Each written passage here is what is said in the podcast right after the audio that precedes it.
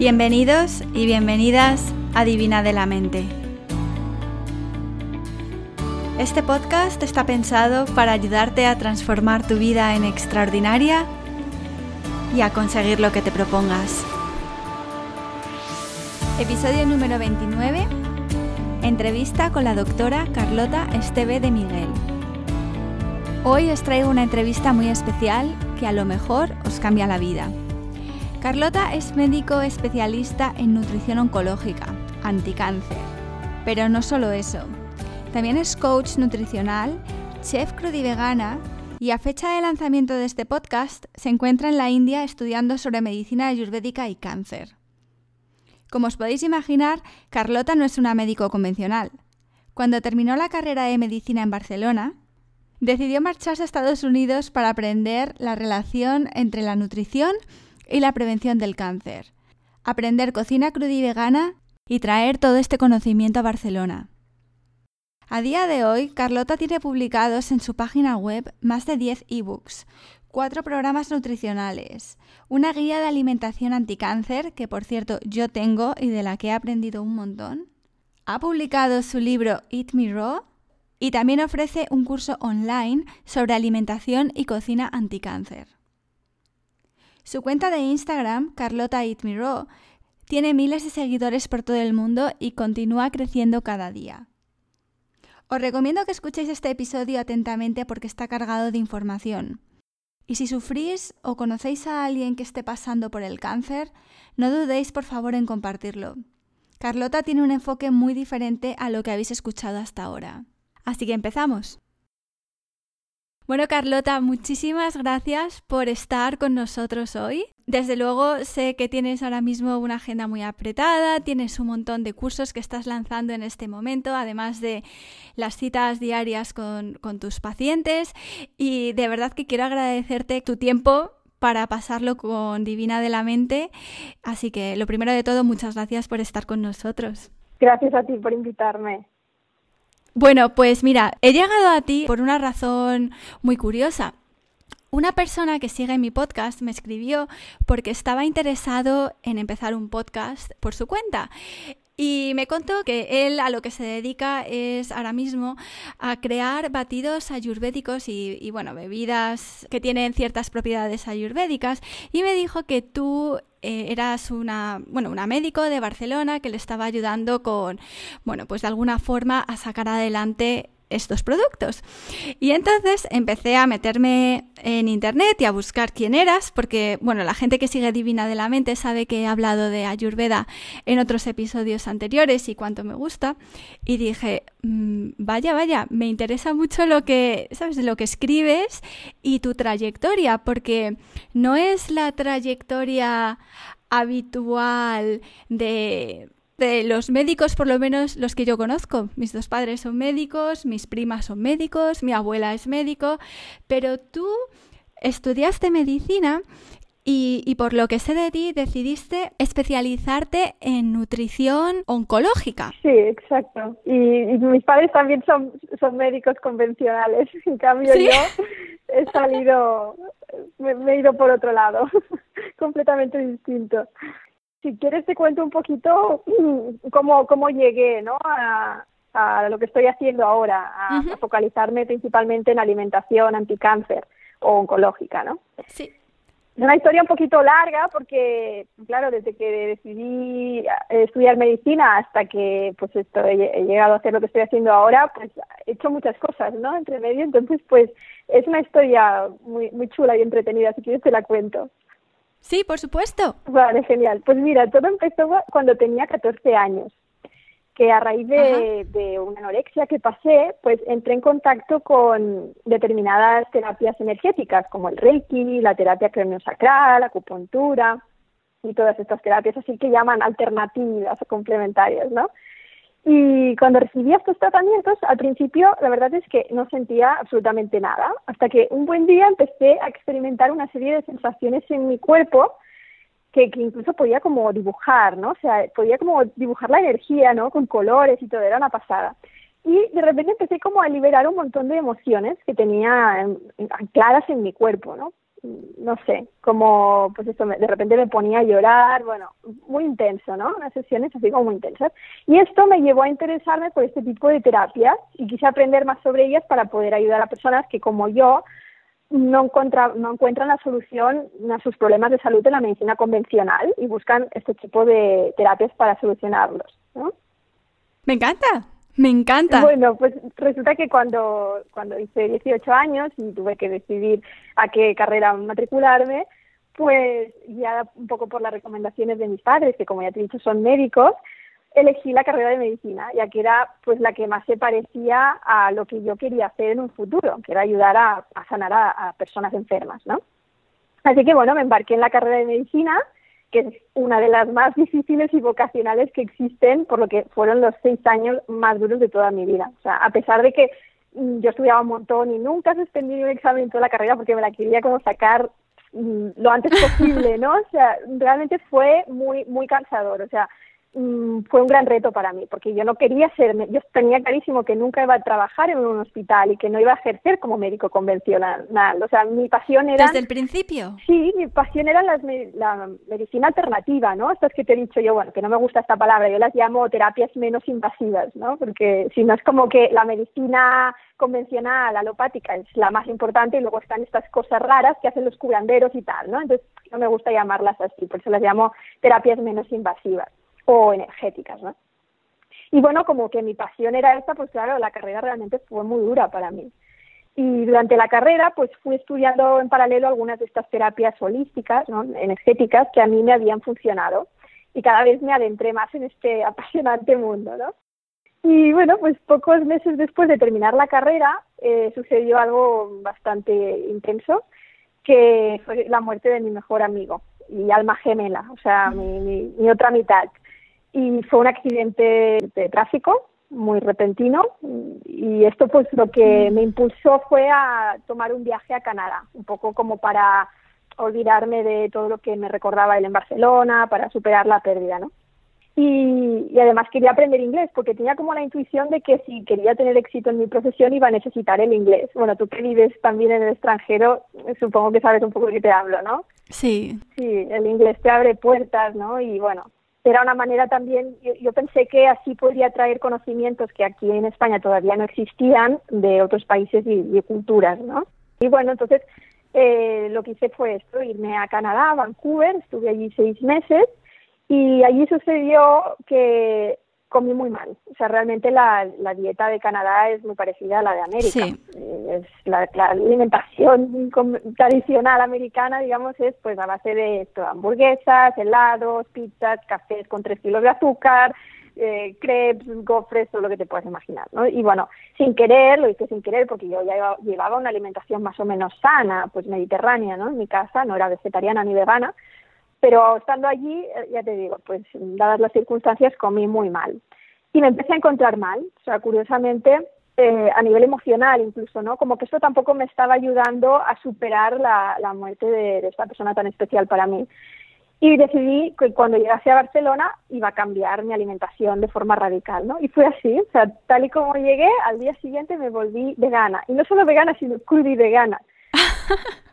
o sea, Sí, sí, de la noche a la mañana dije... Radical. Radical, radical total. O sea, me estaba encontrando tan mal, estaba tan cansada todo el tiempo, tan triste, que dije, tengo que hacer algo. Entonces, bueno, no sé cómo, entré en contacto con algunos vídeos de YouTube, lo típico, ¿no? Empiezas a buscar y, me inspiré un montón cuando vi a chicas jóvenes súper activas que comían todo vegano y con unos colores y tal, y dije, yo tengo que, que probarlo, ¿no? Conmigo misma, y así fue, me volví y vegana la noche a la mañana y, y, bueno, dejé de comer todo tipo de productos animales, lácteos, huevos, pescados, carnes y no solo eso, sino que dejé de cocinar absolutamente todo. O sea, mi cocina, mi comida era cruda 100%.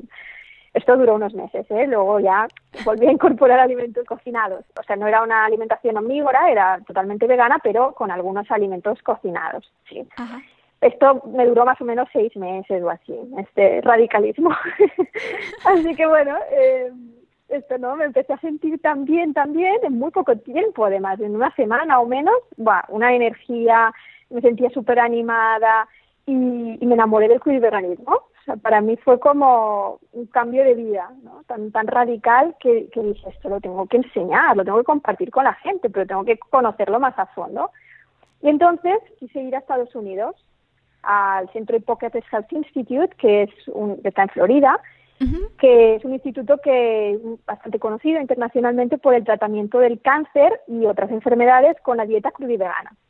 Entonces, bueno, fui allí y me sometí pues a los tratamientos depurativos que tenían ellos, estuve estudiando también, pero también lo experimenté por, por mí misma, ¿no? Yo ya llevaba una alimentación cruda, pero esta era pues más como para sanar, ¿no? Más orientada a, a la sanación de enfermedades. O sea, que era muy, muy estricta, casi no nos daban prácticamente ni frutas, o sea, para que te hagas una idea, ¿no? Estricta que era cero azúcares de ningún tipo, todo verde, bueno, espectacular de bueno, pero claro, para que lleva una alimentación convencional, ¿no? Con productos animales y tal, es, era muy difícil de seguir. Entonces la gente iba allí tanto para curarse de cáncer y de otras enfermedades como para simplemente depurar el cuerpo y prevenir ah. enfermedades o para perder peso, ¿no? Y bueno, ahí me sentí también súper bien, en fin. Eh, eh, Carlota, ¿cuánto tiempo estuviste en este centro de Florida? Unos cuatro meses o así. Cuatro meses.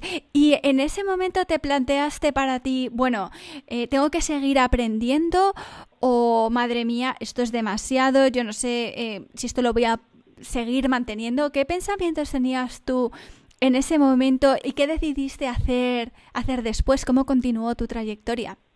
Bueno, pues mira, el siguiente paso fue, eh, después de conocer los beneficios de esta alimentación y vivirlos en mi propia piel, porque bueno, teníamos clases a diario donde nos hablaban pues, sobre los beneficios de esta alimentación para sanar y para prevenir enfermedades, y además pues lo estaba experimentando con mi propio cuerpo, o sea que fue maravilloso. realmente la limpieza que hice a todos los niveles, a nivel físico, mental, emocional y espiritual, fue increíble.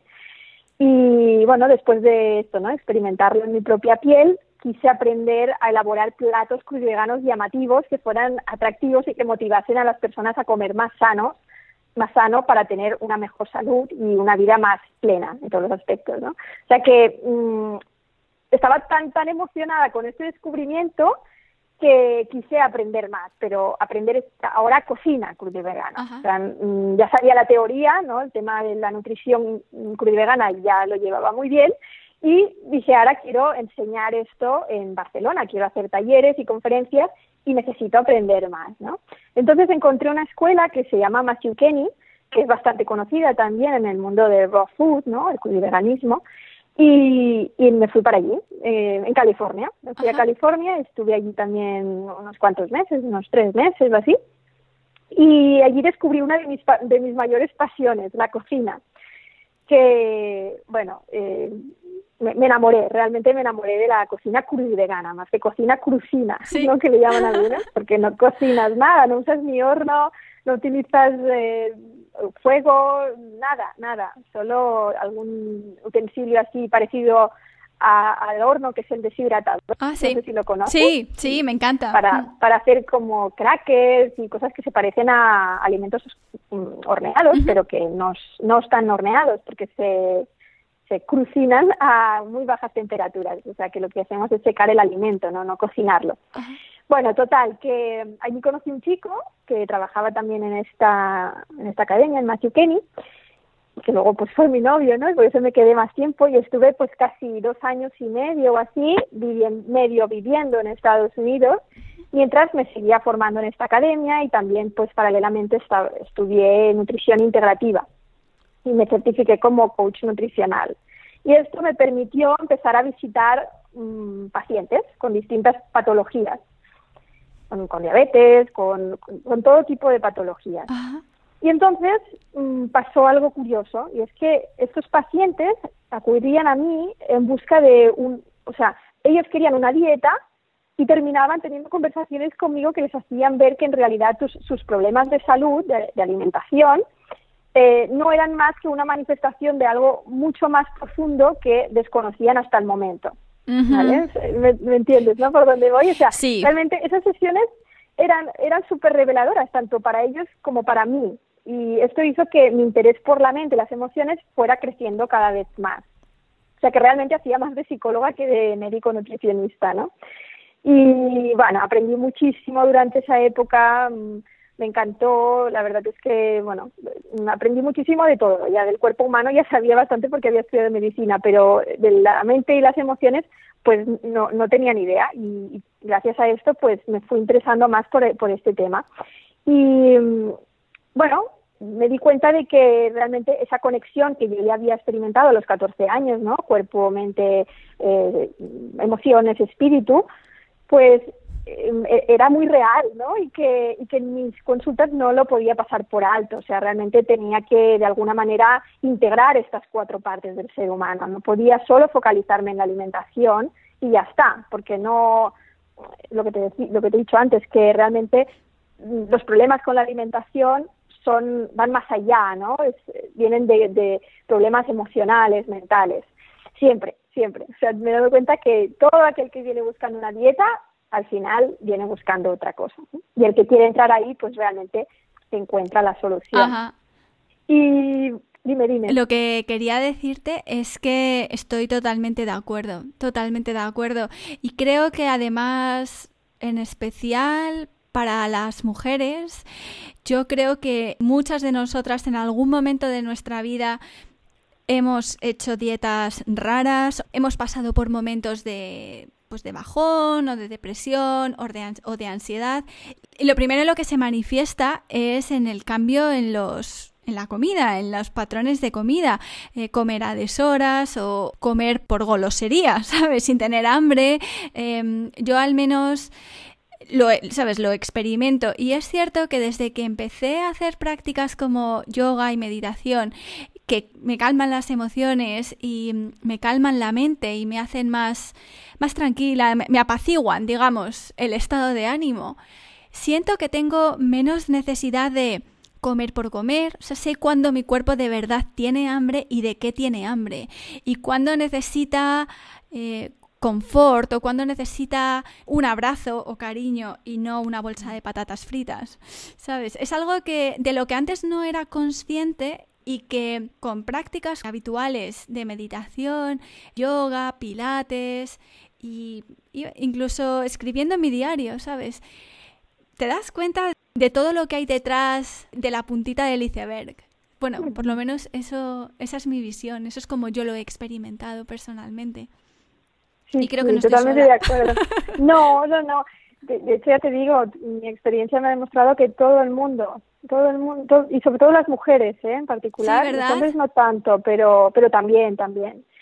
Es muy curioso. Y esto que me has dicho de la puntita del iceberg me ha hecho gracia porque es una metáfora que yo utilizo mucho, ¿no? Que en realidad eh, se puede utilizar para muchas cosas y ahora me viene como anillo al dedo. Porque realmente lo que hacemos con la alimentación, al final, lo que se suele hacer, ¿no? es lo que hace la medicina alopática, que es, en vez de recetar unas pastillas, ¿no? Para el dolor de cabeza, pues tómate un gelocatil, vale, pues para la obesidad, pues mira, aquí tienes una dieta. Al final estamos haciendo lo mismo y, y estamos tratando esa puntita del iceberg, que es al final un 30%, que es el cuerpo físico, pero la parte del iceberg que no se ve, que es un 70% o así, eh, es esa parte mental, emocional que tanto mm, afecta, ¿no? A esa parte física y que nos lleva a tomar acción, a hacer acciones que, que son perjudiciales para nuestra salud. Y, y, es, es, lo que nos, o sea, nos dirigen, ¿no? En realidad, si, si no mm, tenemos pues eh, paz mental y, y, hacemos prácticas como las que tú hablabas, ¿no? De meditación, yoga, eh, escribir, etcétera, pues eh, podemos caer en, dejarnos arrastrar por estas emociones y estos pensamientos y llevar a cabo acciones que perjudique nuestra salud seriamente, como puede ser pues una mala alimentación. Bueno, menos mal que hay gente como tú, médicos como tú, que hoy en día cada vez están más interesados en, en ver las manifestaciones externas de forma integrada, no aislada de lo que pasa por dentro de, de nuestras cabezas, nuestras emociones, nuestras sensaciones y todo eso. Así que muchas gracias. Pero aquí la pregunta que yo tengo es, cuando estabas en California, ¿vale? Volviendo un poco al tema de la trayectoria, que es que me ha quedado ahí pendiente y me gustaría saber más, cuando terminaste tu certificación de coaching... Coaching nutricional. ¿En qué momento decidiste que era momento de llevarlo a Barcelona y cómo decidiste, qué, qué pasos seguiste desde ese momento hasta donde estás ahora? Bueno, volví a Barcelona porque tuve que volver y bueno, también la relación con ese chico pues lamentablemente se terminó, ¿no? Y yo pues em, empecé ya más a instalarme aquí en Barcelona, a dar conferencias y estaba más centrada aquí, ¿no? En crear mi proyecto, que en realidad cuando estaba en California pues estaba un medio estudiando y aquí fue cuando ya empecé a tener mis propios pacientes y creé el proyecto Eat Me Raw, bueno, que ahora se llama Carlota Eat Me Raw, y de hecho le puse mi porque estaba en Estados Unidos y todo lo hacía en inglés y luego llegó la gente, pero ¿eso qué es? Y yo, bueno, sí, en realidad la traducción es un poco rara si la dices en español, que significa cómeme crudo. pero bueno, ya sí, como que la usaba tanto y ya tenía mi página de Facebook, mi web, todo era mi Raw, y la gente incluso me paraba por la calle y me decía, oye, ¿tú eres Carlota de Y digo, sí, bueno, ya, ya no lo puedo cambiar, ¿no? Y así se quedó. O sea que incluso ahora mi libro que, que se ha publicado hace poquito, hace unos meses, también se llama Programa Crudivegano 21 días Eat Me Raw. O sea que bueno, eh, ya es así, se ha quedado así. ¿Es tu marca? Y a veces me hacen bromas en Estados Unidos, porque aquí la gente no sabe lo que es, pero claro, en Estados Unidos suena un poco picantón. me encanta. Sí, me dicen, me hacen bromas con el tema, como que quieres que te coma cruda. Es muy gracioso. Bueno, en fin, eh, sí, la cuestión fue esa, ¿no? Que, llegué a Barcelona y empecé con, bueno, a, trabajar más, a tener más pacientes y, a, divulgar eh, sobre la alimentación crudivegana y tal, ¿no? Pero claro, yo, como había estado estudiando eh, nutrición integrativa, en realidad claro, ahí conocí muchas otras teorías. Me di cuenta que el crudiveganismo no era la única, ni que era para todo el mundo, ¿no? Porque te puede servir en un momento dado de tu vida, tal y como explico en mi libro, porque a mí me sirvió, me ayudó muchísimo a superar pues la muerte de mi mejor amigo, eh, a limpiarme, ¿no? De todos esos tóxicos que había consumido en Canadá. Fue un cambio de vida para mí pero no creo que sea una alimentación sostenible para toda la vida. Entonces, claro, cuando conozco pues eh, diferentes teorías no alimentarias, ahí es cuando me mm. abro un poco y digo, vale, quiero aprender más, ¿no? Y en un momento dado, pues llega a mí la alimentación ayurvédica y allí me, me, me interesé muchísimo porque es una, la medicina ayurvédica en realidad es una medicina que es holística, o sea, que entiende que el ser humano es mucho más que un cuerpo físico. Así como nuestra medicina convencional, pues solo trata, como decía antes, al cuerpo físico, la medicina ayurvédica no, contempla que hay un cuerpo, pero hay también una mente y unas emociones y un espíritu. Entonces, bueno, me fascinó ¿no? el concepto de, de, medicina ayurvédica y sentí muy dentro de mí aquello que tienes como un instinto ¿no? en tu corazón que te dice, tienes que ir a India. Porque aquí sí, claro, hay cursos de alimentación ayurvédica, pero yo tenía la sensación de que lo tenía que estudiar en India, de donde viene. Es como si te dicen, mm, no, quiero estudiar. Al origen, sí. sí, al origen. ¿no? Hay que ir a India o hay que ir a Bali, hay que ir a algún sitio donde te lo pueda enseñar. Un... Tú eres profesora de yoga, ¿verdad? Sí. ¿Y, estudiaste allí también o.? Yo me saqué mi certificación de profesora de yoga en Australia, pero luego me fui también a hacer un curso a la India, que fue increíble. Es que nada que ver, ¿verdad? O sea, realmente por lo menos yo me sentía en la India más, más conectada, no sé, a las raíces de lo que estaba estudiando. Y, hmm. y sí, estudiar además con, con gente, con profesores, gurús, como les quieras llamar, que vienen también de, de lineajes antiguos, que la tradición ha sido pasada por milenios, tiene algo especial que no lo encuentras cuando estudias en un curso en Occidente, pienso pero... Sí, yo también. Sí, la verdad es que fue una experiencia. Sí, realmente sí. Realmente, bueno, sentí que lo tenía que hacer allí, tener maestros, como tú dices, gurús, ¿no? Que, que me enseñaran la, la tradición de verdad, la, la medicina ayurvédica de verdad, ¿no? No, no es esta que está aprendida de allí. Es como si yo tratara de enseñar medicina ayurvédica aquí. De hecho, no me atrevo porque es tan compleja que creo que ellos los mismos lo dicen, los maestros. Dice, yo siempre seré un estudiante. Los que saben más, más, más de medicina ayurvédica y que han escrito libros y todo, te dicen, no, no se acaba nunca. Es, es tan extensa que realmente mm, nunca dejas de estudiar y aprender. Entonces yo no me atrevo ¿no? a enseñarla porque porque creo que se tiene que aprender de, un maestro de allí.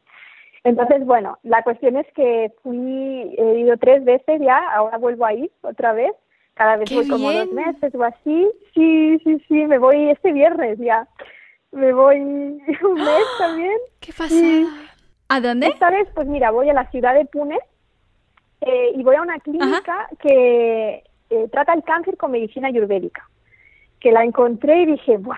Esto es lo mío, porque, bueno, ahora te un poquito, ¿no? Pero como que ahora estoy más centrada en cáncer, yo siempre tenía ese dilema, como, claro, el cáncer aquí, al menos en Occidente, se trata fundamentalmente con quimioterapia, radioterapia, inmunoterapia y cirugía. O sea, mm, todo tóxico, ¿no? ¿Y dónde está la parte de medicina preventiva regeneradora, ¿no? Y de repente llegó a mí esta clínica y dije, encima es muy curioso porque es una clínica que está eh, centrada en Rasaina. Rasaina se llama Rasayu Clinic. Eh, Rasaina en Ayurveda son medicinas que regeneran el cuerpo. O sea, es una medicina regenerativa y preventiva también sea, que ayuda al regeneramiento celular, que está tan, tan, tan dañado en estas personas enfermas de cáncer por la propia enfermedad y por todos estos tratamientos que te comentaba. Entonces me pareció magnífico. Dije, esto es que es para mí, es para mí, lo tengo que aprender y traer este conocimiento aquí. No sé cómo será, porque claro, ni aquí tenemos tampoco a mano todos los medicamentos que allí tienen, ni los doctores, pero bueno, de alguna manera tengo que conocer esto, ¿no? Y si hace falta enviar a mis pacientes a, a India O sea que sí, no, no, es, es fantástica la Ayurveda. Y ahora pues bueno, vuelvo a ir allí y como te decía, ahora estoy centrada en cáncer porque diagnosticaron hace unos años, en el 2015 creo que fue, a mi padre de cáncer y sí, un cáncer de colon bastante avanzado, con metástasis en el hígado, hicieron múltiples cirugías, quimioterapia, bueno, de todo. Y a raíz de, su enfermedad, como que yo ya tenía los conocimientos que había aprendido en el Hippocrates Health Institute sobre cómo tratar el cáncer con alimentación, principalmente cruda y vegana, pues bueno, estuvimos un tiempo haciendo una dieta muy estricta, también casi cruda y vegana y tal. Luego empezó con la quimio y ya pues lo tuvimos que adaptar un poquito porque la quimio pues da muchas náuseas, malestar y no toleraba mucho el crudo. Pero le fue súper bien, o sea, el tiempo que estuvo realmente haciendo esta alimentación así tan limpia, le fue muy bien afrontar, para afrontar los tratamientos oncológicos y para recuperarse con fuerza de todas las cirugías que hizo. Entonces, a raíz de su enfermedad, eh, dije yo, tengo que, que, ayudar a personas como él, esto es lo mío, ¿no? Es como mi misión de vida, por fin lo he encontrado. Y así fue, empecé a visitar, entré a trabajar en un centro para, bueno, de medicina integrativa para pacientes con cáncer, estuve viendo ahí muchos pacientes y luego ya, pues por mi cuenta, ¿no? Empecé a, visitar a muchos pacientes con cáncer, con diferentes tipos de cáncer, mucho con la, o sea, los trataba con la alimentación, fundamentalmente. Y recientemente, bueno, después de crear mi curso online, que es de alimentación anticáncer, pero que en realidad, no sé si lo has visto, es para todo el mundo.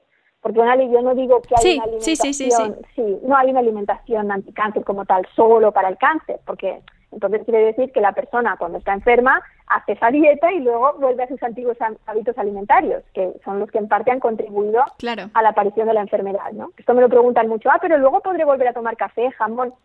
Hombre, si quieres volver a enfermar, si no, pues sigue teniendo estos hábitos alimentarios que yo te he enseñado, que no es una dieta anticáncer, sino es una alimentación saludable. La llamo anticáncer porque ayuda a tratar y a prevenir el cáncer. Pero bueno, que a lo que iba, ¿no? Que este curso es para todo el mundo por si alguien que nos está escuchando está interesado en, cambiar hábitos alimentarios para tener una mejor salud o para prevenir enfermedades.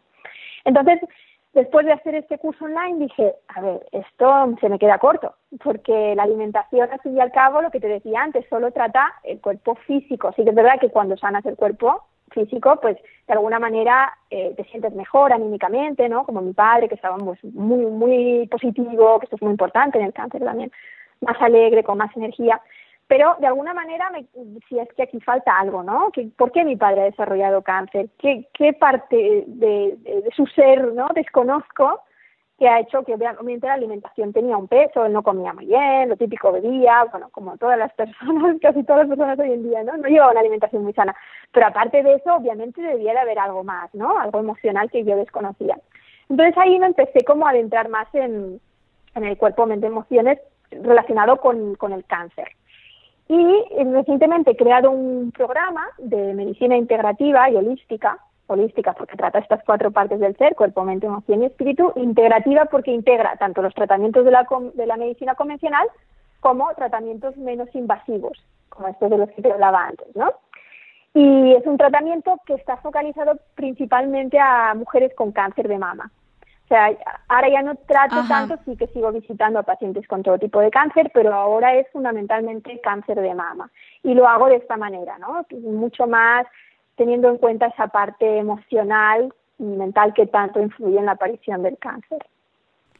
¿Por qué decidiste especializarte o, centrarte ahora de momento más en el cáncer de mama que afecta más a mujeres? ¿Hay algo ahí que, que te llame de forma especial? Sí, yo, bueno, es que luego también estuve haciendo muchos cursos de coaching para pacientes con cáncer, claro, también tenía mucha experiencia visitando pacientes con cáncer y como que poco a poco me, fui identificando con ellas, con las mujeres con cáncer de mama. Decía, se parecen realmente a mi personalidad. Entonces, no sé si un poco por el miedo a yo desarrollarlo, no, no sé, no creo que no, no me movió realmente el miedo, ¿no? Pero fue un poco una sensación de tengo que ayudar a estas mujeres porque eso pasa, ¿no? A veces que tienes una conexión especial con un grupo de personas o con una persona en concreto porque se parece a ti o porque ha pasado por algo parecido a lo tuyo.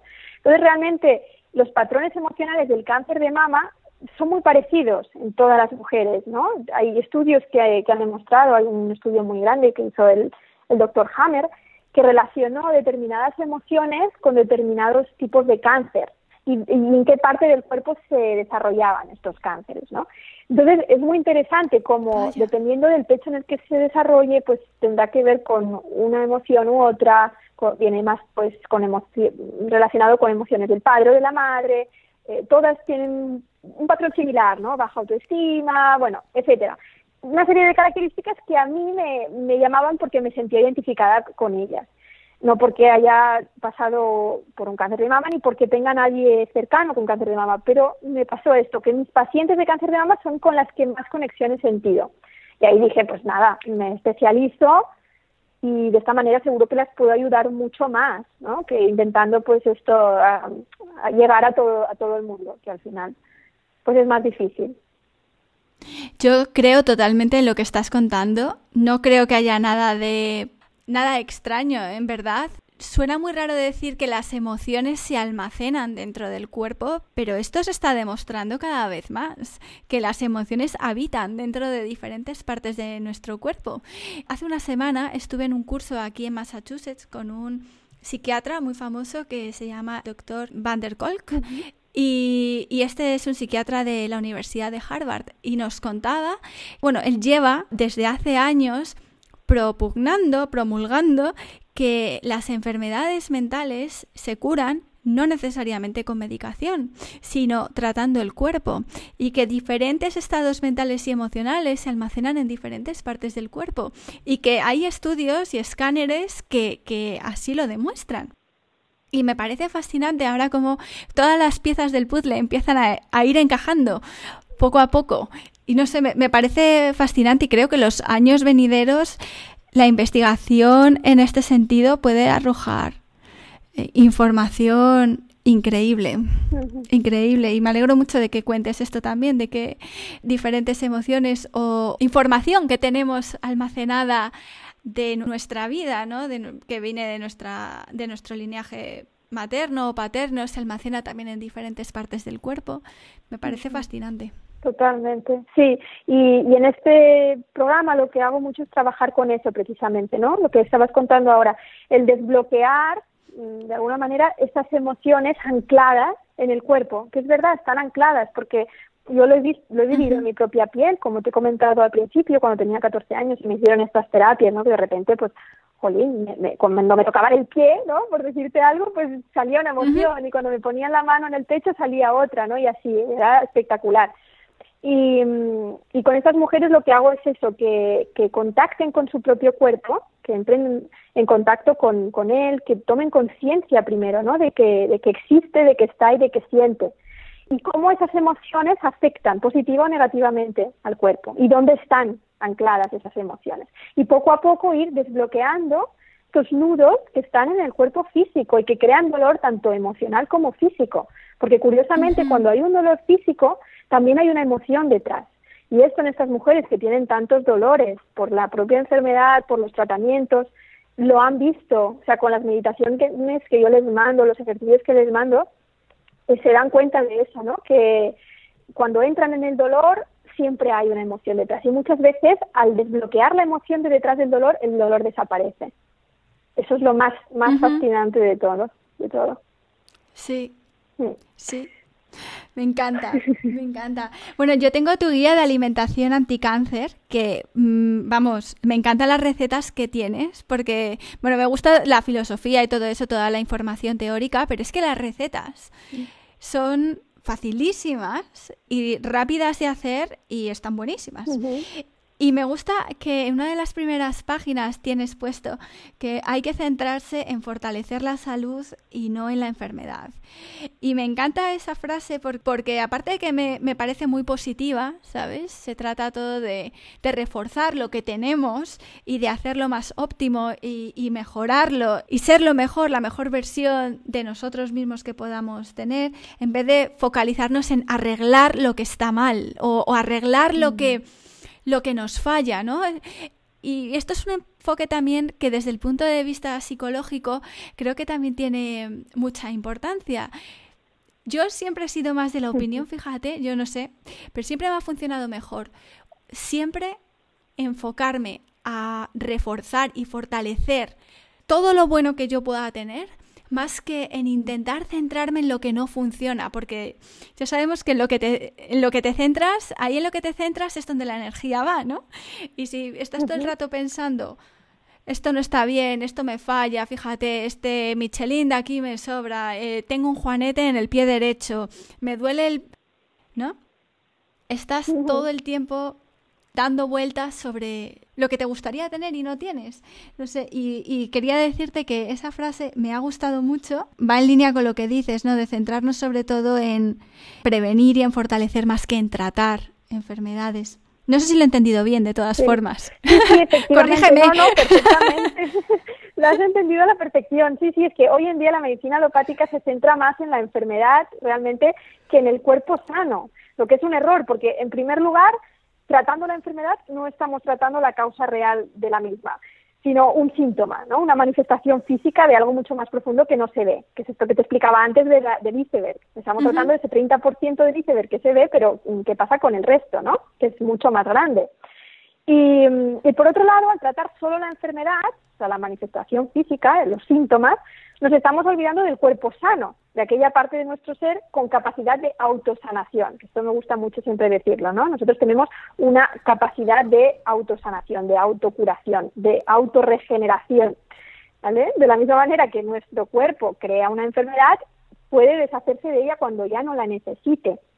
En cambio, la medicina alopática, mm, pues no es una medicina preventiva, realmente es una medicina que está centrada en reparar lo que ya se ha roto.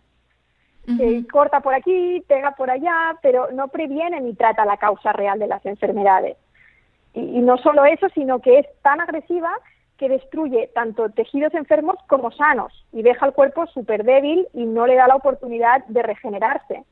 Porque al destruirlo necesitará otra, otra pastilla para tratar el nuevo síntoma que la pastilla anterior ha causado. ¿Me explico? O sea, primero damos un fármaco y luego otro para tratar los efectos secundarios del primero. Entonces, ¿dónde está la medicina de regeneración celular? Esta de la que te hablaba antes, que la medicina ayurvédica sí tiene ¿no? esa parte de prevención y de regeneración. O sea que se focaliza mucho más en potenciar la salud del cuerpo, en lugar de mirar a la enfermedad y tratar de atacar, de matar, ¿no? Como, como se dice mucho con el cáncer, hay que destruirlo, hay que aniquilar al cáncer y incluso esto luego los pacientes lo viven de la misma manera, lo que es un error, como tú decías, mm. en vez de poner el foco en lo negativo, en lo que no funciona bien, pues ponlo en la parte que sí que está sana de tu cuerpo, que es la que tiene la capacidad de curar el cáncer, ¿no? Y de deshacerlo cuando, cuando el cuerpo esté sano, cuando tenga luz y, la energía fluya correctamente. O sea que realmente es así y, desgraciadamente la gente lo vive al revés, porque como nos infunden tanto miedo los médicos con el diagnóstico y con el pronóstico terrible que suelen dar, ¿no? Cuando preguntas y te dicen, es que te quedan cuatro meses de vida, ¿no? es muy probable que no te cures, a veces lo dicen, hacen estas sentencias de muerte que digo yo, Sí, claro, el paciente cómo, cómo va a vivir la enfermedad, ¿no? Si, si en vez de darle esperanza le están diciendo que se va a morir o que lo tiene muy chungo para sobrevivir, pues mm, probablemente sentirá que realmente tiene un enemigo dentro, un monstruo al que tiene que matar, al que tiene que destruir, al que tiene que, eso de hay que combatir el cáncer, hay que luchar, eh, he ganado la batalla. Yo cuando escucho estas cosas, cuando leo los mensajes ¿no? de chicas que me escriben en Instagram, por fin he matado al enemigo, todo lo contrario, si es que el cáncer de hecho y todas las enfermedades no aparecen con el propósito de autodestruirnos, todo lo contrario, es que eh, el cuerpo es muy sabio, la naturaleza es sabia, ¿no? Y todo pasa por, por, algo. Entonces, el cáncer en primer lugar es una llamada a la acción. El cáncer y cualquier enfermedad nos está queriendo decir algo, nos está diciendo cambia tu vida, cambia tu alimentación, cámbiate a ti misma, quiérete más, ¿no? Y luego, en segundo lugar, eh, es una manera que tiene el cuerpo de sobrevivir. Cuando está tan intoxicado el cuerpo y no tiene otra manera de eliminar los tóxicos que, que le están haciendo daño, porque tenemos órganos que obviamente Mm, se encargan de limpiar el terreno sucio, ¿no? Constantemente la sangre, como el hígado, los riñones, los pulmones, la piel, el colon. Pero cuando estos órganos están tan sucios, tan eh, intoxicados, tan congestionados, pues nuestro cuerpo no tiene otra manera de hacerlo que manifestando un cáncer u otra enfermedad. Y el cáncer se, se encargará de limpiar ese terreno. es la única manera que nuestro cuerpo tiene de vivir. Las células cancerosas pueden vivir en este en ese ambiente tóxico, ácido, corrosivo. En cambio, las células sanas no pueden. Y gracias al cáncer podemos seguir viviendo. O sea que deberíamos estarle tan agradecidos al cáncer y dejar de verlo como una enfermedad, un monstruo, un, enemigo. Es, es, nuestro mejor amigo. Y si realmente los médicos dijeran eso que estoy diciendo yo, bueno, yo soy médico, pero no tengo Tus compañeros. Sí, de verdad, si, si tuviese la capacidad, no sé, igual hasta me metería en problemas, ¿no? Porque realmente, bueno, en Estados Unidos esto está pasando mucho, que médicos como yo están haciendo este, tipo de, confusiones, ¿no? Están transmitiendo esta información y les están encarcelando, bueno, está pasando Madre mía. hace muchísimos años, ¿no? El doctor Hammer lo pusieron en la cárcel, este doctor que te decía que que hizo esta, este estudio que escribió libros y tal sobre, sobre la relación emoción-cáncer y bueno, es, es, un horror. Entonces, realmente si yo tuviera el poder de decir esto, ¿no? Y de, llegar a, a, todas aquellas mujeres y, hombres con cáncer, realmente cambiaría tanto la historia. Si nos empoderásemos y dijéramos, yo puedo con esto porque mm, el cáncer me está, me está manteniendo con vida y, no, no hay que matarlo, sino que hay que amarlo, la cosa cambiaría muchísimo. Me recuerda mucho, eh, perdona que vuelva, a lo que decía este profesor de Harvard, que decía, a mí mis compañeros psiquiatras, especialmente también en Estados Unidos, donde hay el lobby farmacéutico es tan poderoso, que le echaron de la Sociedad Americana de Psiquiatría porque estaba diciendo que en vez de medicamentos y tal, que la gente debería hacer más yoga o pintar o hacer teatro o otro tipo de actividades que calmen la mente.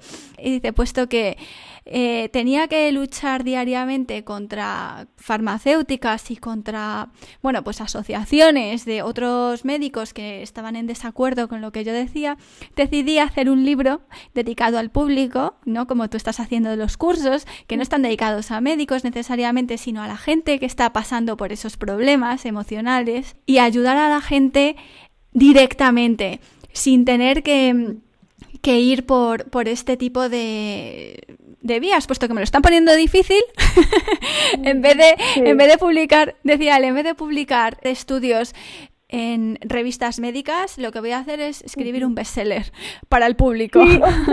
mira, me, acabas de poner la piel de gallina porque a raíz de que, está, que he desarrollado este programa de cáncer de mama, ¿no? Eh, bueno, como estamos en el, ¿cómo se llama? Divina de la mente, ¿no? Voy a decir algo que igual igual suena un poco raro para algunas de las personas, pero yo creo que a, la mayoría de mujeres les va a gustar esto que voy a decir. Dilo. Y es que, eh, no cuando, cuando, sí, es que, eh, mira, esto no lo voy a decir en ningún otro sitio, pero aquí se, se brinda, ¿no? Eh, mira, eh, la cuestión es que cuando estaba desarrollando este programa, yo me ponía como, como le he llamado, modo de en modo canalización, ¿vale? Y de repente yo me ponía en el ordenador a escribir y me venía como un chorro de información, pero literal, o sea que no podía parar de escribir por horas. Y claro, dije, esto es muchísima información que yo quiero compartir, pero si la hago según cómo y según dónde, pues se me puede caer el pelo, podría perder mi licencia, ¿no? Como decías. Y dije, mira, voy a escribir un libro, parte de la información la he utilizado para, para este programa y otra, bueno, eh, para otras cosas, para escribir artículos en mi blog, etcétera, pero mucha de la información, que es muy valiosa, además está muy bien escrito como con metáforas, pero que yo digo que no lo he escrito yo, o sea, que la información es como que me venía, o sea, de repente digo, luego lo leí y decía, sí, sí, decía, esto no, no es mental, no es un proceso mental, porque yo estaba aquí escribiendo, mirando la pantalla sin procesar absolutamente nada y con metáforas, palabras que yo habitualmente ni utilizo, ¿no? Y me ponía en este modo channeling y oye, me venía una información brutal. Y entonces un día así, no sé si fue en un sueño o en la ducha, que yo también me, pongo muy inspiradora en la ducha, de repente me vino la información, esto va a ser tu próximo libro y será un bestseller y hablarás sobre el cáncer y las emociones. O sea que sí, sí, sí, por eso me he puesto la piel de gallina porque digo, es que es, yo. ¡Qué ilusión! Bueno, bueno, bueno, bueno, pues... Mira, me estoy adelantando, ¿eh? Pero bueno, realmente sí, sí, ha sido así y no sé cuándo saldrá, pero estoy convencida de que antes o después se, se pondrán en marcha las, las circunstancias para que se publique. Claro, claro, bueno, ahí está, ya lo has manifestado, ya has dado más que varios pasos hacia, hacia la publicación de tu libro y y nada, ahora ya solamente queda que vaya cogiendo forma y que las circunstancias vayan jugando en tu favor y, ya está. ¡Qué bien! ¡Qué bien! Me encanta, me encanta. Entonces, eh, para la gente que nos está escuchando, ¿vale? Que está en su casa ahí y dice, vale, entonces, yo me gusta lo que Carlota nos está contando, lo que la doctora Esteve nos está contando. Y, y yo quiero ponerme manos a la obra, es momento de cambiar mi vida. ¿Qué hago? ¿Por dónde empiezo? De la noche a la mañana hago una barrida de la nevera y tiro la leche, los huevos, mm, la carne. ¿Por dónde empiezo? ¿Cuáles son los, los pasos que podemos empezar a dar eh, poco a poco? O a lo mejor tú propones ir de una forma más radical y agarrar una bolsa de basura y empezar ahí a tirar todo lo que tenga madre o... ¿Cómo es? Todo lo que tenga madre o venga de una madre o... Sí. Que tenga ojos, ¿no? Dicen algunas. Eso, algo que tenga ojos o que tenga madre. Pues mira, eh, es una pregunta interesante, la verdad, porque hay tantas maneras de hacerlo que no sabría decirte cuál es la correcta o, o la, es que no hay una única manera de hacerlo, ¿no? Yo fui muy radical porque lo sentí así. O sea, realmente fue un, no, no me vino impuesto, no, nadie me lo dijo, no fui a ninguna nutricionista, o sea, yo con mis conocimientos y con mi fuerza de voluntad fue como, mañana soy vegana, o sea, fue así, ocurrir vegana, ¿no?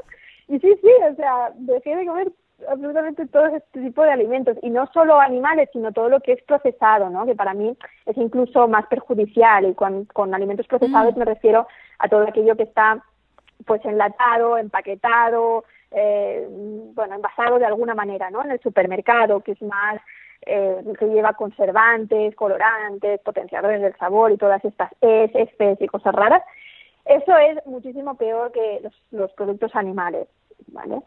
Pero, ¿cómo, ¿cómo empezar? A ver, yo soy partidaria de que más que retirar y hacer una lista de alimentos prohibidos, que hay a, personas que les puede ir muy bien, personas a lo mejor más radicales y con fuerza de voluntad, de decir, no, no, tú yo tengo pacientes ¿no? que me dicen, no, no, tú dime lo que no puedo comer y yo ya me apañaré. Y lo haré seguro porque lo haré bien y porque no, no te quieren defraudar, ¿no? Ni como si me defraudaran a mí.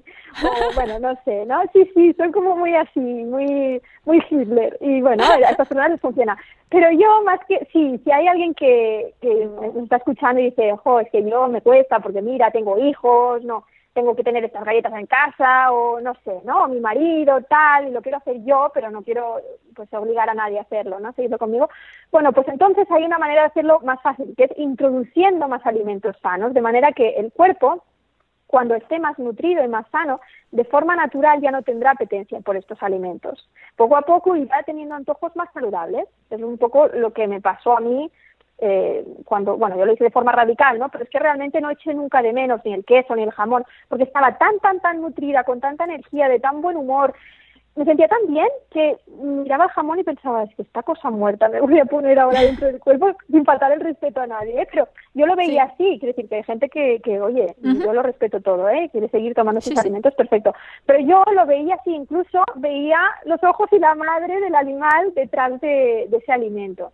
Entonces, bueno, ese fue mi camino, pero lo que te decía es que mm, cuando nosotros introducimos más alimentos pues mm, ricos en nutrientes, ¿no? Como frutas, verduras, legumbres, cereales integrales, semillas, frutos secos, algas, setas, ¿no? Todos estos increíbles, maravillosos alimentos que nos da la madre tierra, pues de alguna manera ya no tienes esa, ese antojo por los chips, por las galletas con azúcar blanco, ¿no? Con helados, te parece todo como demasiado, uff, ya lo ves y es como, ay, no me va a caer bien, me va a intoxicar, no sé. Yo digo que te cambia el paladar y te cambia la química del cuerpo realmente hay como un cambio a nivel fisiológico. Cuando estás más limpio, tu cuerpo ya no tiene esas adicciones, ¿no? Por el azúcar blanco, por las grasas saturadas de los alimentos procesados y de los productos animales.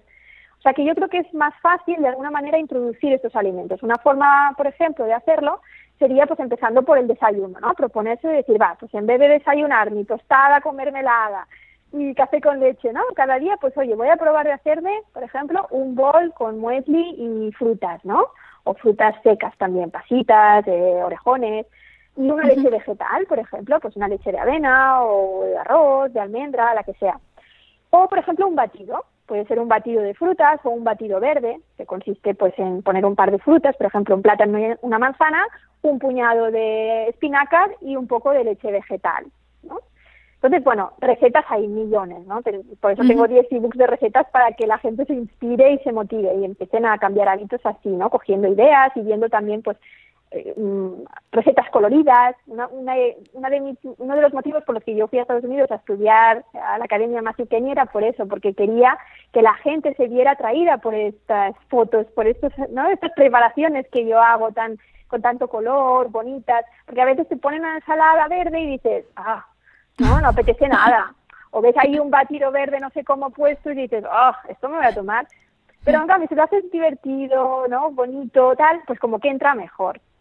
Y, y eso, y cocinarlo con amor también, en un ambiente agradable. Yo creo que esa sería una buena manera para empezar. No sé cómo lo ves tú. A mí me encanta, yo estoy totalmente de acuerdo. Yo personalmente mm, no puedo decir que soy vegetariana porque sí que como algo de carne, pero he de decir que yo no compro nada de origen animal. O sea, yo en mi casa, en mi nevera, no mm. verás carne ni pescado.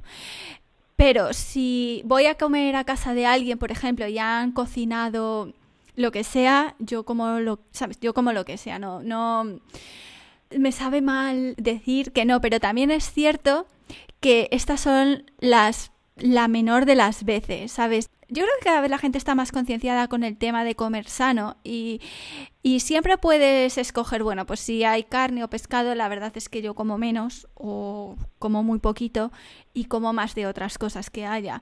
Pero yo comprar no lo compro. Aparte, aparte de por el tema de la salud, por el tema medioambiental, es un tema que, que a mí personalmente me afecta. Creo que con nuestro dinero tenemos también la capacidad de cambiar el mundo.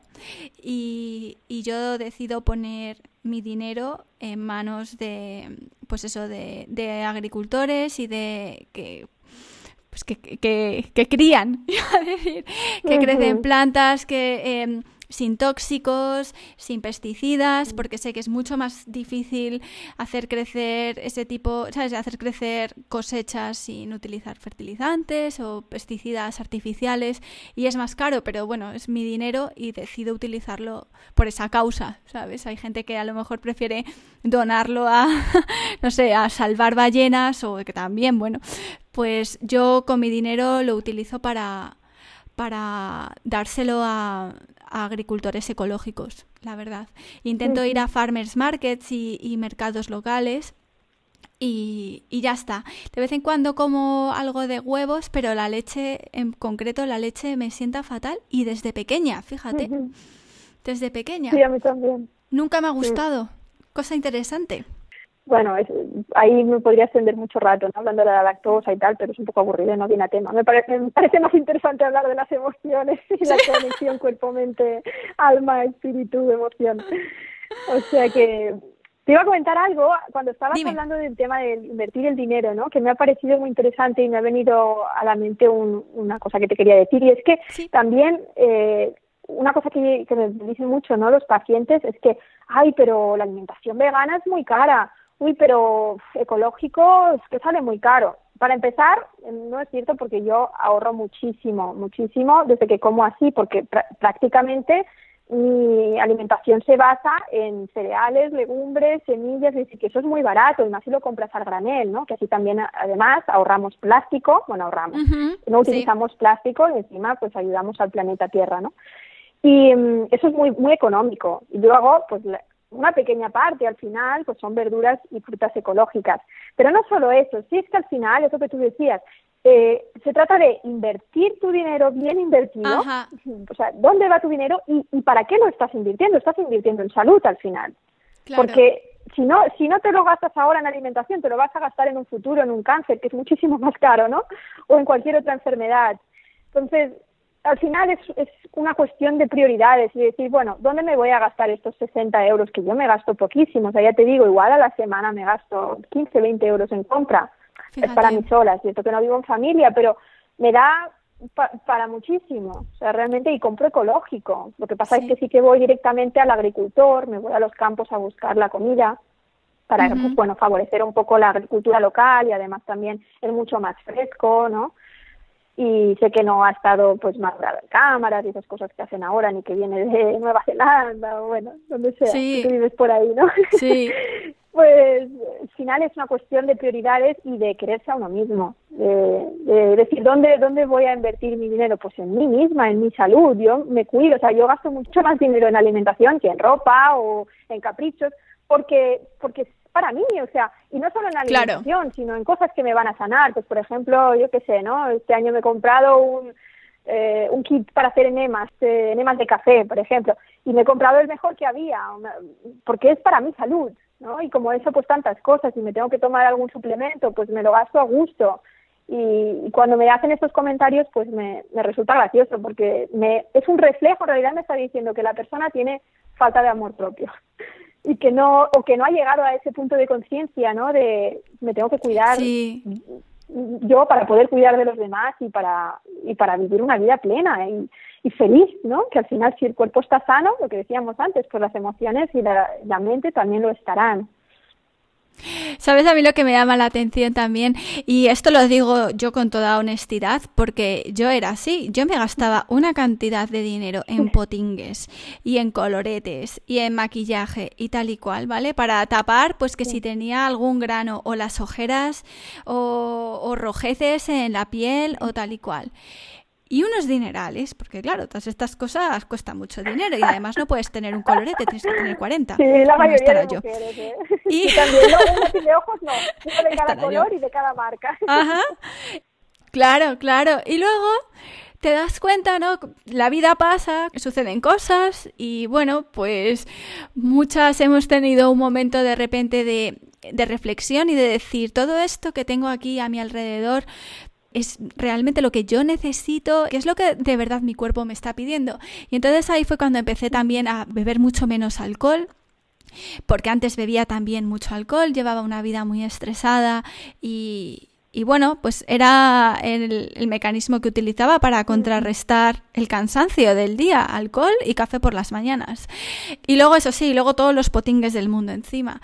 Y cuando pasé por este momento de crisis personal, ya hace cuatro o cinco años, mm, la gente que escucha el podcast sabe de lo que estoy hablando, me di cuenta de que en realidad necesitaba muchísimo menos y lo que de verdad necesitaba era cuidar de mí, pero cuidar de mí de verdad. Y entonces ahí es cuando empecé a cambiar los hábitos de alimentación, a cortar el alcohol, ¿sabes? a, casi nada o a muchísimo menos.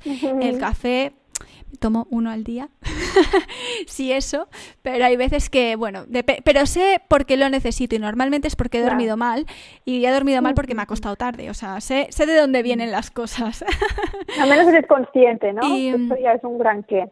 Sí, sí, soy consciente de, vale, esto es lo que ha sucedido, lo que tienes que hacer esta noche es acostarte antes y así al día siguiente no necesitas café y ya está. Y luego me di cuenta, pues eso, de que comiendo bien y alimentándome bien, gastaba menos dinero y se me quitaron las rojeces de la cara, eczemas que tenía por todo el cuerpo, unos eczemas horribles, em, aparte de la ansiedad, de la depresión, etcétera, etcétera.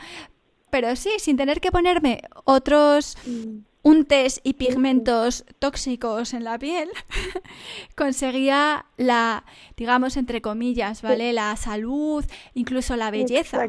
De verdad, la que sale de dentro. Me encanta que digas esto porque ahora yo estoy también en un camino de, desde hace también un par de años también a raíz de pues, temas personales, ¿no?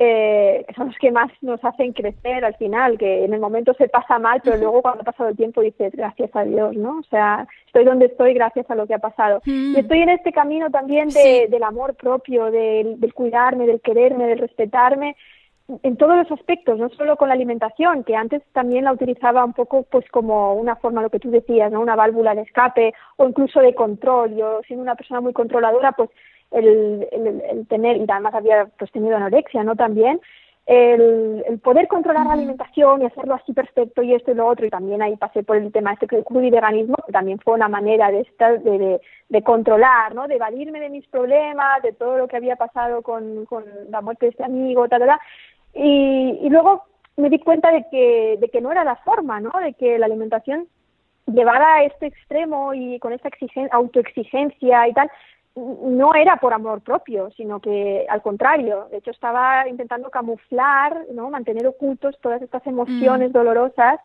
que, que, poco a poco han ido aflorando y ahora ya sé cómo hacerme cargo de ellas. Y si tomo un café, como tú has dicho, que no lo tomo, ¿no? Pero si tomo, yo que sé, un té, ¿no? Pues, un té verde, pues sé mm. por qué lo tomo, ¿no? Pues no, es que no he dormido bien, tal. O mira, hoy me tomo un chocolate, pero no porque ya por instinto ¡ah! lo necesito o porque me siento sola, no, porque me apetece, ¿no? Porque ya desde el amor pues me doy este, este capricho, ¿no? Bueno, eh, o porque, yo qué sé, porque estoy cansada y realmente pues sí, necesito un poco de cacao. Sea lo que sea, es, es realmente el camino. Yo creo que el amor propio es fundamental para una buena salud integral.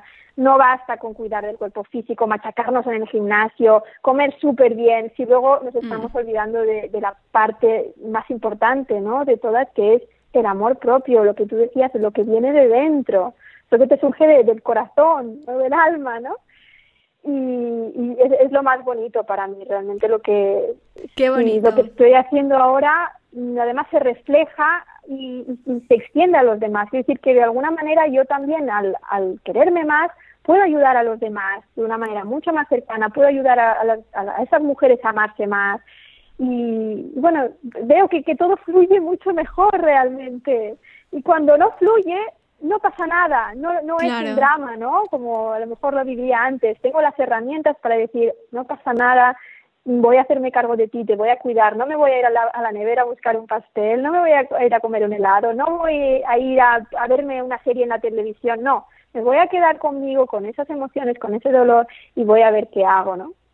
Entonces es un camino muy bonito, a veces duele, pero mucho menos que antes realmente y ya no y ya no permito que ese dolor se quede oculto no y se quede anclado como decíamos antes en el cuerpo físico y que en un futuro me pueda dar un, dolor no un, cáncer una enfermedad.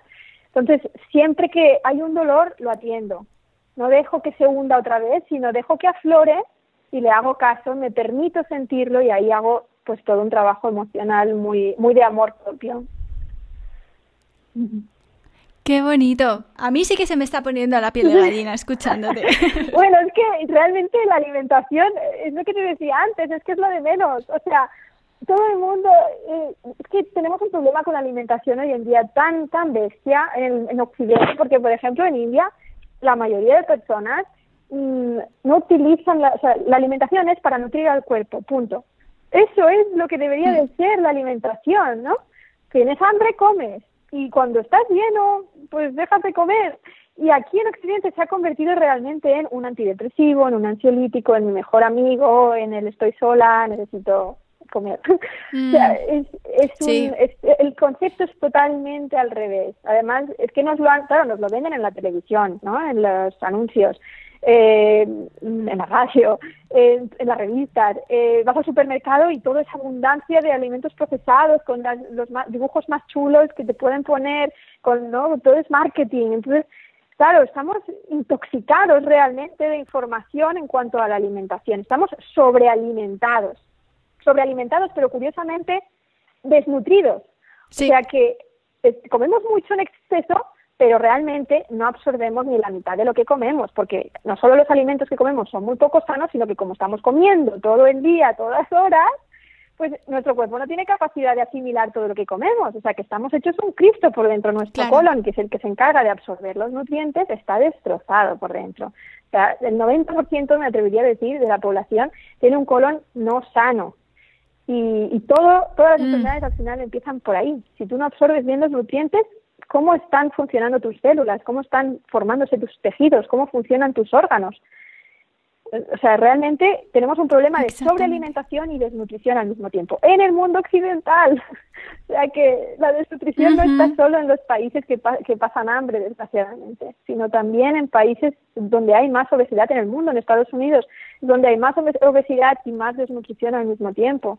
Y la gente muere no, no por falta de comida, sino por, por exceso lo que decía antes, ¿no? Es que si estás tan, tan, tan intoxicado, tienes un cuerpo tan adicto a estos alimentos tan procesados y tan poco nutritivos, no puedes escuchar tu propio cuerpo. Está bien eso que se dice, ¿no? De escucha tu propio cuerpo, sí, claro, cuando estás sano. Pero no puedes, a mí cuando me dicen, escriben las, pacientes o las chicas por Instagram, ¿no? Estoy que me muero, que estoy haciendo tu programa Cruz y Vegana 21 días de tu libro, pero estoy que me muero por una Coca-Cola y unas galletas y un café. Tengo que escuchar a mi cuerpo, ¿no? Yo no porque estás limpiando, entonces tu cuerpo no está sano como para poderte decir lo que necesita realmente. Cuando esté limpio, sano, cuando hayas eliminado todos los tóxicos, todas las adicciones y empiezas a tener apetencia por los otros alimentos más sanos, entonces sabrás que tu cuerpo está sano y que te está diciendo la verdad.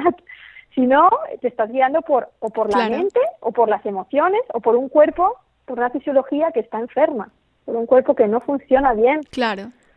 O sea que Claro. Bueno, es, muy Bueno, me encanta, me encanta. Podríamos estar aquí horas, ¿eh? tú y yo, dándole que te pego. Horas. Y horas. Bueno, de todas formas, tú en tu página web, que es Carlota Eat Me Raw, la voy a dejar el link en las notas del podcast y en el blog para que la gente pueda encontrarte. Tienes un montón de ebooks y tienes tu curso online de alimentación anticáncer y tienes la guía de alimentación anticáncer, que como he dicho me encanta, y un montón de recursos y además baratísimos para que todo el mundo pueda saber más sobre este tema. Claro. Em, ¿Hay algo más que quieras decir o que te gustaría contarnos antes de terminar? Bueno, no, concluir con lo que tú has dicho, que bueno, mm, tienen esto acceso a mi blog de forma gratuita y además de los recursos eh, bastante económicos que tengo en mi web, todos los ebooks, eh, mm, programas de desintoxicación, bueno, de todo. El curso online que es tanto para personas enfermas como para personas sanas que simplemente quieren comer mejor y, y, que además ahora está en oferta, aprovecho para decirlo que no sé cuánto tiempo estará así, pero como que no sé cuándo saldrá este podcast, pues mm, lo voy a dejar hasta que un tiempocito para que se puedan aprovechar de, este precio especial vale. y, y que es, es, una pasada. Ahí en la página, en mi página web, si van a curso online, tienen toda la información, tiene más de 50 eh, vídeos, más de 20 ebooks, o sea que, que tienen muchísimos recursos allí para empezar de cero tanto si empiezan de cero como si ya saben bastante, es un curso que, que les va a enseñar muchísimo. Sobre todo esto que hemos estado hablando y mucho más. Qué bien. Si hay alguien que aún así, porque muchas veces pasa, ¿no? Que dices, vale, sí, pero tanta información yo ya no sé qué hacer y prefieren tener una visita conmigo personalizada o compran el curso y ven que luego necesitan, pues, porque yo siempre lo digo, ¿no? Que es un curso estándar al final, entonces si hay alguien que necesita una ayuda más personalizada, pues que siempre pueden contactar conmigo, que por el momento sigo visitando por Skype o por teléfono, sea donde vivan, sea donde sea que viven, pues pueden tener acceso a esas consultas médicas nutricionales conmigo. Fenomenal. Pues nada, te deseo todo, todo lo mejor para los próximos meses. Muchísimo éxito en, lo que tenga que venir después. Todo esto que has estado canalizando, toda esta información que has estado canalizando y que has estado cociendo dentro de ti durante todos estos años de estudios y de consultas con tus pacientes y con todas las mujeres a las que has ayudado. Ojalá eso se manifieste de una forma global y todos tengamos acceso a eso. Muchísimas gracias. Nada, gracias a ti porque contribuyes a mejorar la calidad de vida de las personas y a dar ánimos y esperanzas en momentos que pueden ser muy difíciles para la gente. Así que, así que muchísimas gracias. de verdad. Muchísimas gracias a ti, Ana, porque la verdad es que me ha encantado tener esta conversación contigo. Creo que ha sido súper, súper interesante, mucho más de lo que esperaba y mucho éxito a ti también con tus podcasts y todo lo que hagas, que por lo que he visto es fabuloso y me encanta, me encanta. Aquí termina el episodio de Divina de la Mente de esta semana. Espero que os haya gustado. Si conoces a alguien a quien le pueda beneficiar escuchar este episodio, por favor no dudes en compartirlo. En divinadelamente.com puedes reservar una sesión de coaching personalizada conmigo o contactarme para cualquier pregunta que tengas. Hasta pronto.